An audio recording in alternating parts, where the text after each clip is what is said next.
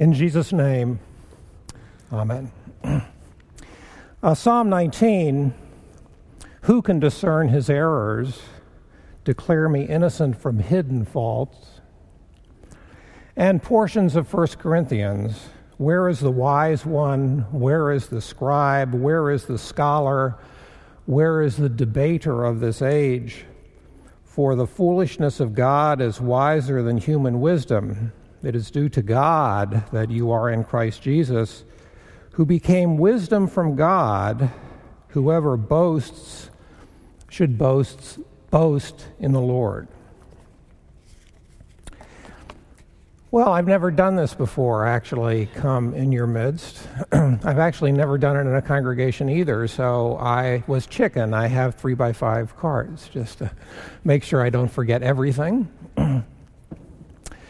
uh, the point being, following Luther, that our greatest vulnerabilities are our strengths, not our weaknesses.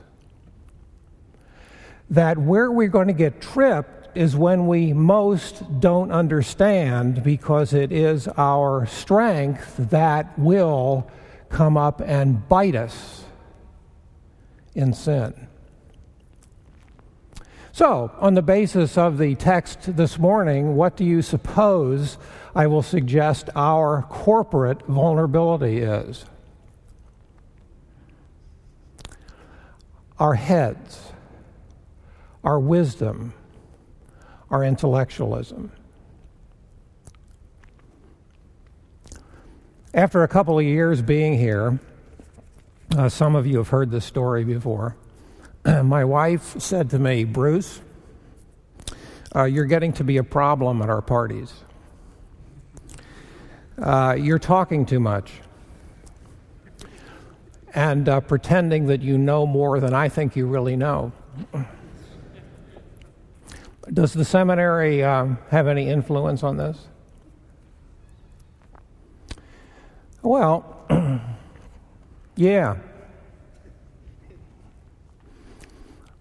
Uh, have you ever thought it's what it's like to be a prof and have people actually look like they're paying attention to you?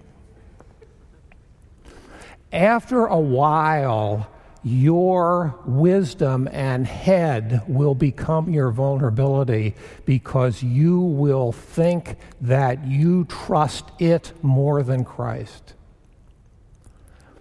how much you know what you think about when you begin to talk about stuff that you really don't know anything about, because after all, you are a faculty person or a student trained or a new MDiv or whatever. Uh, what wisdom emerges as a trust in oneself and a violation, of course, of the first commandment. So, uh, my wife uh, invented a signal to me at parties, so you know. so that if you're in our house, watch for some strange move from my wife who will say, essentially, Bruce, shut up, you're talking too much. In the body of Christ, seems to me the way that we balance our vulnerabilities is that we listen to others. Our head becomes balanced by those whose gift is of the heart. Our mouths are balanced by those whose gift is the ear. We have an opportunity in the body of Christ to use all gifts to help ensure that our strengths the strength of the educational institution does not become the vulnerability by which we disobey the first commandment and put more trust in our heads and our perceived wisdom and our understanding than we put in the Christ who is God's wisdom for us.